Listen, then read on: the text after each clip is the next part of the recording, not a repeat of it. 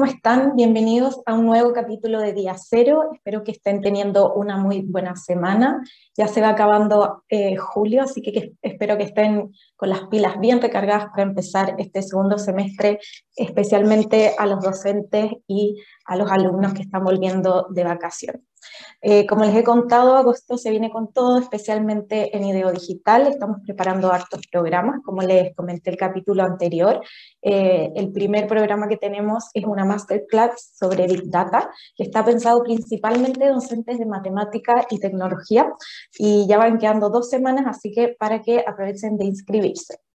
Em, quiero comentar un poco eh, nuestro capítulo anterior. Eh, como les conté, quisimos hacer algo diferente, innovar un poco y invité a uno de mis compañeros, a Gabriel del Río, para que habláramos sobre eh, una serie documental de Netflix que se llama El futuro de que plantea un poco los avances en tecnología que están sucediendo en temáticas muy cotidianas, como son los perros, las plantas, las construcciones, y que van planteando algunos dilemas éticos que vienen también eh, arraigadas con estos avances tecnológicos.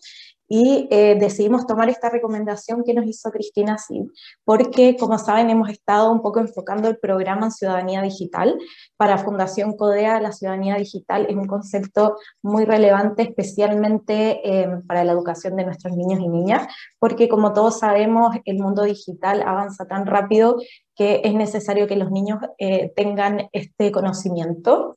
Así que vamos a seguir eh, un poco enfocándonos en eso. Em, la ciudadanía digital para nosotros es mucho más que eh, lo que se habla comúnmente de esto, que es tener seguridad y un poco respeto en este mundo digital que eh, ya se empieza a configurar como un solo mundo con la realidad, como vimos en, en, esta serie, la realidad virtual ya es un hecho, lo podemos ver en el metaverso, así que eh, creemos que es un tremendo prejuicio que los niños no estén recibiendo esta educación.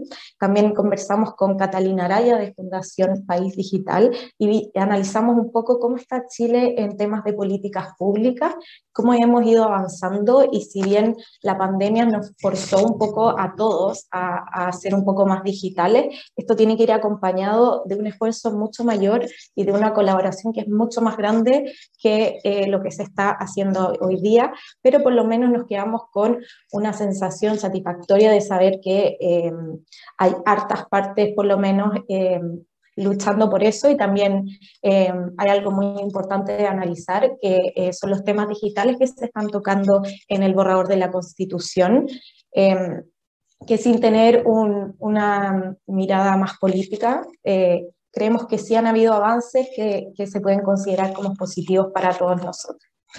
Em, hoy día, em, justo en la mañana tuvimos eh, un seminario internacional de trabajos para el futuro junto a Fundación Educacional Seminarium, en el cual tuvimos eh, una speaker invitada por nosotros que es Vivi Ponce, Em, en el cual estuvimos hablando del futuro laboral y cómo eh, nosotros en IDEOS estamos viendo estos desafíos en esa temática. Y tiene mucha relación con lo que vamos a hablar hoy día. Eh, obviamente la ciudadanía digital sigue siendo una temática muy importante, pero ahora queremos empezar un poco a enfocarnos en los desafíos eh, del trabajo. Eh, uno de los comentarios que yo hice sobre la serie El futuro de es que eh, sentí que nos faltó un poco esa patita de cómo van a ser los trabajos en el futuro, cómo vamos a ir moviéndonos en esa espera que ahora está muy empujada, obviamente por los avances tecnológicos y algo que nos preocupa mucho, que es la automatización y también eh, la brecha tan grande que existe entre hombres y mujeres que se dedican a estudiar carreras STEM y finalmente a trabajar en estas carreras que son relacionadas a las ciencias, tecnologías, matemáticas. Así que vamos a la pausa y ya volvemos con nuestro invitado para hablar sobre estas temáticas. Conoce toda nuestra programación en www.divoxradio.com. Divoxradio.com. Codiseñando el futuro.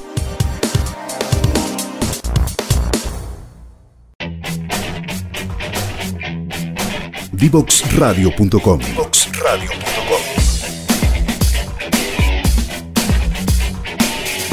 Conversaciones que simplifican lo complejo.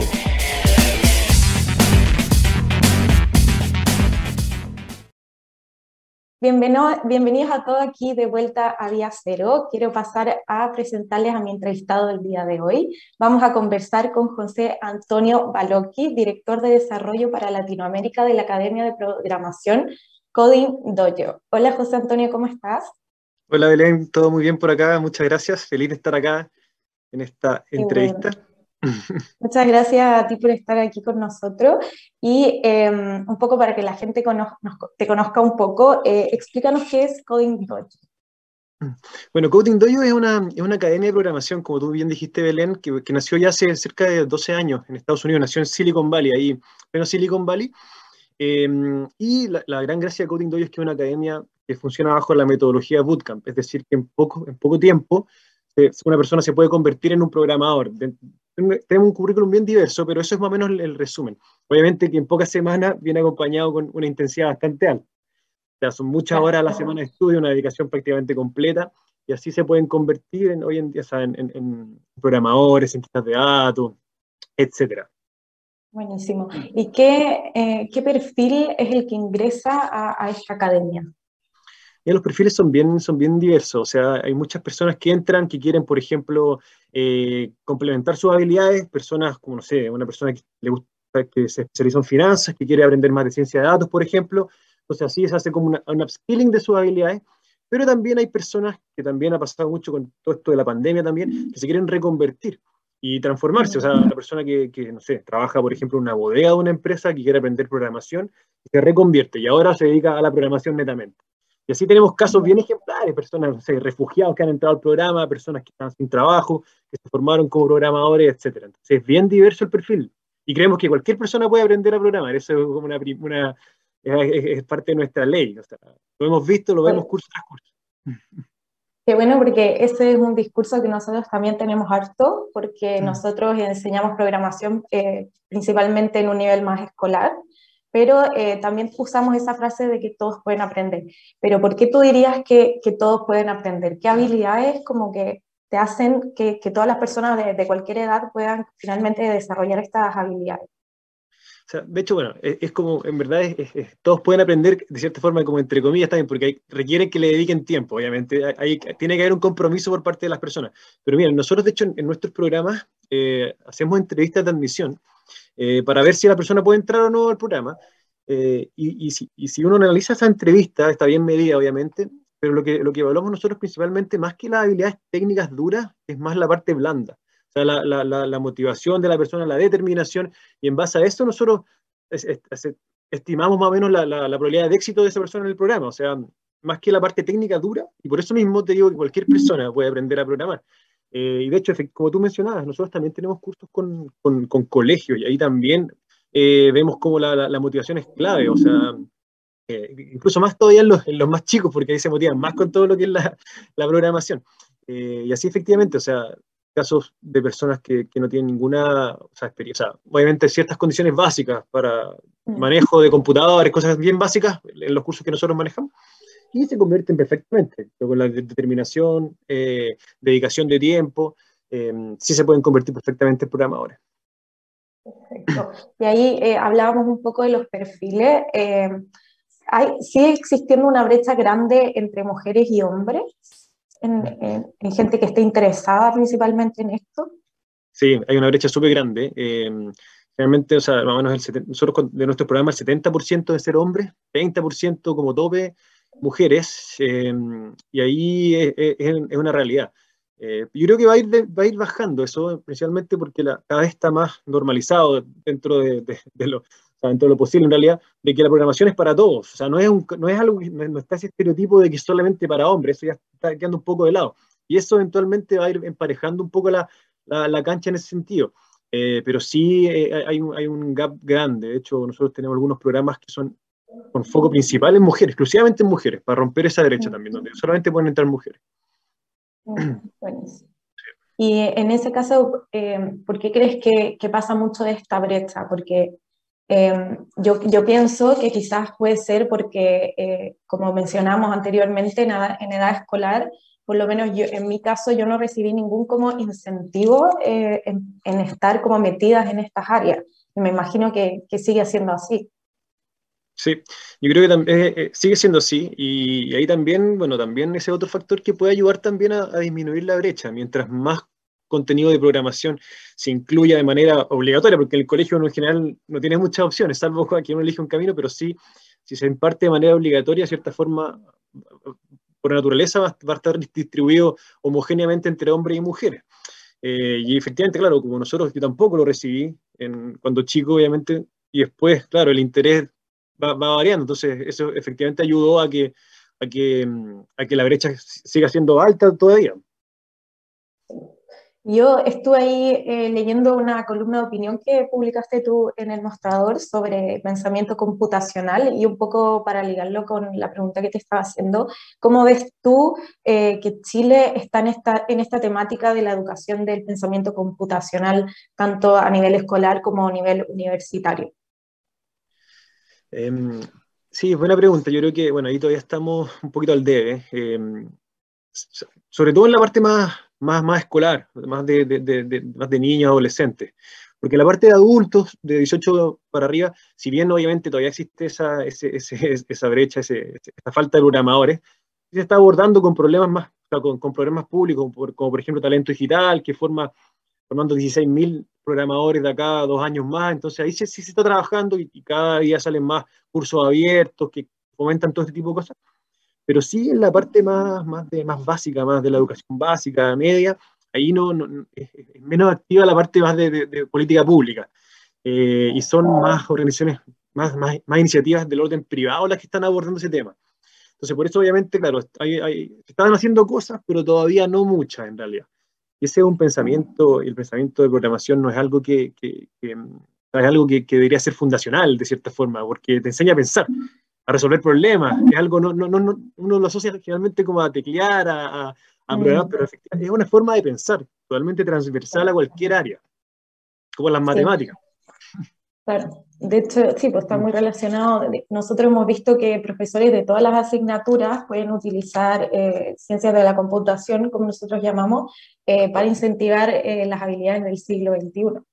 Y ahí em, preguntarte un poco lo mismo que estabas hablando, porque em, además de las habilidades cognitivas, también forma habilidades que no son cognitivas. ¿Cómo crees tú que las personas que, por ejemplo, que pasan por por un curso eh, de ustedes, ¿cómo crees que les cambia como la vida eh, después de eso?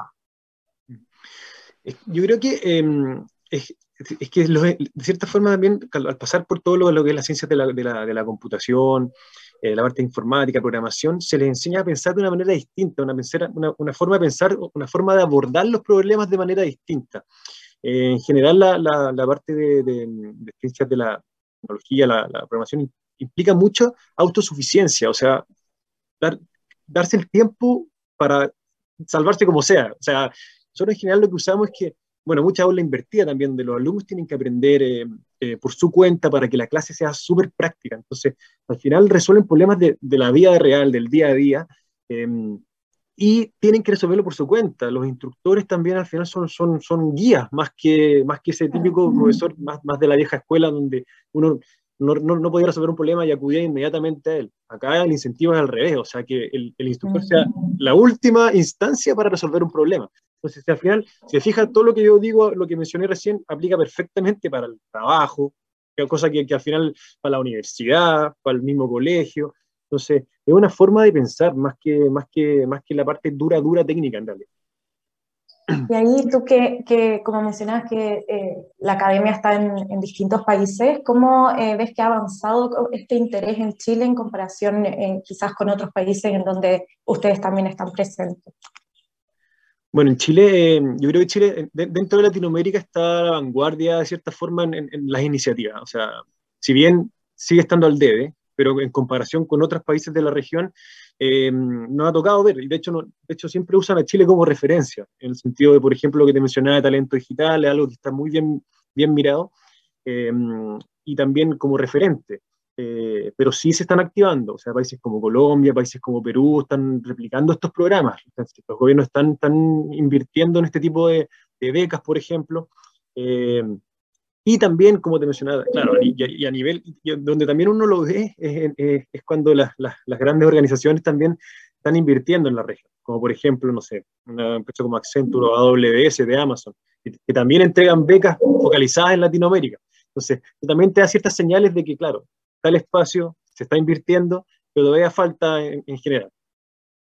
¿Y cómo ahí crees que la, la, pandemia jugó como un rol importante, en, en, especialmente en este tipo de, de estudios? Mm. De todas maneras, de todas maneras, porque fue como fue un catalizador que, que obligó de cierta forma, bueno, tanto para la parte de las personas que quedaron sin trabajo, por ejemplo, o también como naturalizar el tema de lo remoto. O sea, hoy en día nosotros tenemos cursos desde Chile, que lo, tenemos alumnos de Colombia, Perú, Costa Rica. Entonces, esas barreras desaparecieron de un día para otro. Entonces, eso, eso yo creo que ayudó mucho para, para poder, para el, el, acceso de, los, de, los, de los alumnos a este tipo de cursos, no solamente de nuestros bootcamps, sino que otros bootcamps también que han nacido por esto mismo, se, se, se, se facilitó con el tema de la pandemia, sin duda. Y ahí, em, ¿cómo qué, ¿cuáles crees tú que eh, para Chile son las principales oportunidades y desafíos que podríamos tener eh, en esta temática? Porque es, muy sabido que, que, hay como mucha demanda para perfiles como esto, pero no hay mucha oferta, no hay mucha gente que sepa estos, estos contenidos, especialmente con lo, que, con lo que estás diciendo tú, de que cada vez se requiere más personal eh, con estas capacidades. Sí, o sea, año, en Chile, por ejemplo, eh, hay una brecha de 5.000 programadores al año, y eso hace un tiempo ya, o sea, ya, va, una, vamos, ya un acumulado bueno, bastante, son 80.000 al año. Imagínate en Estados Unidos, o sea, la oportunidad es gigante. O sea, para las personas, obviamente, que quieran reconvertir, para en, un campo laboral, eh, no solamente que, que, que, requiere muchas personas, sino que además es súper versátil. O sea, eh, pueden el mundo de la programación, de, las ciencias de la, de, la, de la, informática, es muy amplio. Pueden aprender desde la nube, ciberseguridad, programación, ciencia de datos, Internet de las cosas, o sea, y todos, como, como le enseñamos a aprender, eh, pueden aprender cualquier cosa. Entonces, al final es súper diverso. Y las empresas lo están buscando. Piensa que en Estados Unidos falta gente, imagínate acá en Latinoamérica, o sea, mm. eh, y la gran gracia es que que pueden trabajar desde cualquier parte. Eso antes no se, no, no, era, no, se veía tan, tan, tan, tan masivo. Hoy en día tú puedes trabajar perfectamente para cualquier compañía en cualquier parte del mundo y desde cualquier parte del mundo. Eh, y en ese sentido, claro, esta, es una gran, gran fuente de trabajo que está disponible ahí, que no se está cubriendo. Se está trabajando para cubrirla, pero todavía no se, no se cubre y, va a seguir evolucionando. O sea, van a haber trabajos del futuro en este sentido. Todo lo que es, los, por ejemplo, los autos que se manejan solos, estas cosas también van a querer programadores o cosas que ni siquiera nos imaginamos todavía. Y todos estos trabajadores van a estar disponibles para aprender ese tipo de cosas. Mm, sí, demasiado. Ahí hay algo muy importante eh, relacionado con la automatización también. Y eh, preguntarte, em, en sus casos de los bootcamp, eh, ¿cuántos realmente logran reconvertirse? Mira, nosotros tenemos una tasa de graduación bastante alta, a pesar de que es duro, pero nuestro, nuestra, como te decía yo, el tema de la, eh, de la determinación de las personas marca la diferencia. Entonces, al final nosotros tenemos un 90% de tasa de graduación, o sea, 9 de cada 10 se gradúan, que es alto. Y ellos se reconvierten perfectamente, después siguen estudiando, eso es lo más notable, porque aprenden un lenguaje, pero después quieren aprender otro, y así se van moviendo. Em, también nosotros hicimos un programa con la Municipalidad de Renca también, donde habían, eran jóvenes de, de, grupos económicos bien vulnerables, eh, por ejemplo, personas que trabajaban, que no trabajaban, que estaban en la calle vendiendo cosas, se convirtieron en programadores y hoy en día están trabajando como tal. Entonces, eh, es una realidad, no es que, no es, no es, no es que, que sea como un mito o algo que nosotros proclamemos, sino que pasa, y, pero sí o sí depende de, cada uno. Buenísimo. Ahí es súper importante un poco desmitificar los mitos porque a nosotros nos pasa mucho cuando intentamos de, de, acercar este cuerpo de conocimiento que se tiene como muy pensado como no sé, la persona que es como una rata laboratoria ahí trabajando con la oscuridad y, en verdad como que se desconoce mucho eh, lo que pasa realmente eh, aprendiendo esto. ¿Les pasa a ustedes también que tienen como que lidiar un poco con eso? Nos pasa harto, es como, y también está el, el, síndrome del impostor después, porque las personas que se, se gradúan de, de, nuestros bootcamps después se sienten como que no son, no dan lo suficiente, como que porque están, no solo tienen que reconvertirse eh, de, de, de, la parte dura, sino que después tienen que salir a buscar trabajo como tal. Y ahí es donde también nosotros también los vamos acompañando, porque tienen que buscar trabajo como programador distinto al, al, típico, a, la búsqueda de trabajo normal, porque acá tienes que mostrar un portafolio, tienes que mostrar lo que has hecho, es, otro perfil. Y también relacionado con lo que tú decías, Belén, eh, de, que, claro, el programador ya no es ese que está metido en, una rata de laboratorio hoy en día. Hoy en día es una persona que se relaciona con todos los de la empresa, o sea, es mucho más versátil. Y, no solo eso también, sino que una persona, por ejemplo, de marketing también se puede, ser un, puede manejar el tema de los datos, por ejemplo, y va a tener una ventaja considerable con, contra, con, con respecto a los demás, automatizar cosas, o sea, predecir, eh, visualizar datos, también mostrar datos, entonces al final es súper transversal. Mm, sí, al final es, un beneficio, yo creo que para todas las carreras y, para todos los oficios también. Así que em, ahora quiero pasar a nuestra sección Yo Recomiendo para que nos des tu recomendación del día de hoy, por favor. Obvio que sí. Mi recomendación, em, yo creo más para ser más práctico, más pragmático en realidad, em, hay, una, hay una charla de TED, de las TED Talks muy buena, de, que es de, de Ali Partovi, que se llama Ali como A-L-I, Partovi con B corta, y es el fundador de Code.org, que es una de las, de, las, de, de, las instituciones más grandes en términos de difundir la, la programación en, en los colegios, en la educación básica.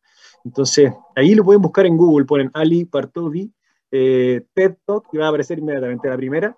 Y, lo que me gusta de esta, de esa charla en particular es que, bueno, de manera bien resumida, muestra un poco por qué la, la, programación debiera ser algo fundacional, algo elemental dentro de la educación. O sea, todos los mitos, el mito, por ejemplo, del tiempo, del tiempo en pantalla, que, que, tienen que, todas esas, esas cosas las, las aborda eh, y entrega de manera bien, bien ilustrativa el, el, por qué la programación debiera estar como parte clave en la, en la educación hoy en día en, en todo el mundo. Claro. Oye, me encantó tu recomendación porque nosotros en Ideo Digital trabajamos con Code y hemos estado ahí con él conversando y somos bien como somos los aliados internacionales, así que... Ah, qué bueno, bien, no sabía.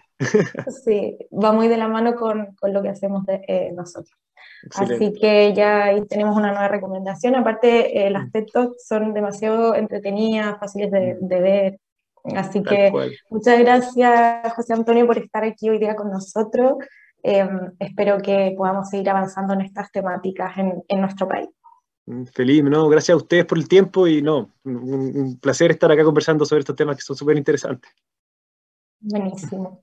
Eh, a todos ustedes que nos están escuchando, muchas gracias eh, nuevamente por estar aquí con nosotros. Espero que se hayan entretenido y eh, ya saben la recomendación para que ojalá la podamos discutir la próxima semana. Muchas gracias y les recuerdo que nos sigan en nuestras redes sociales como Ideo Digital y también las redes de la radio que están aquí abajo para que se vayan enterando de todas nuestras novedades y puedan ir viendo las otras programaciones. Muchas gracias, nos vemos la próxima semana.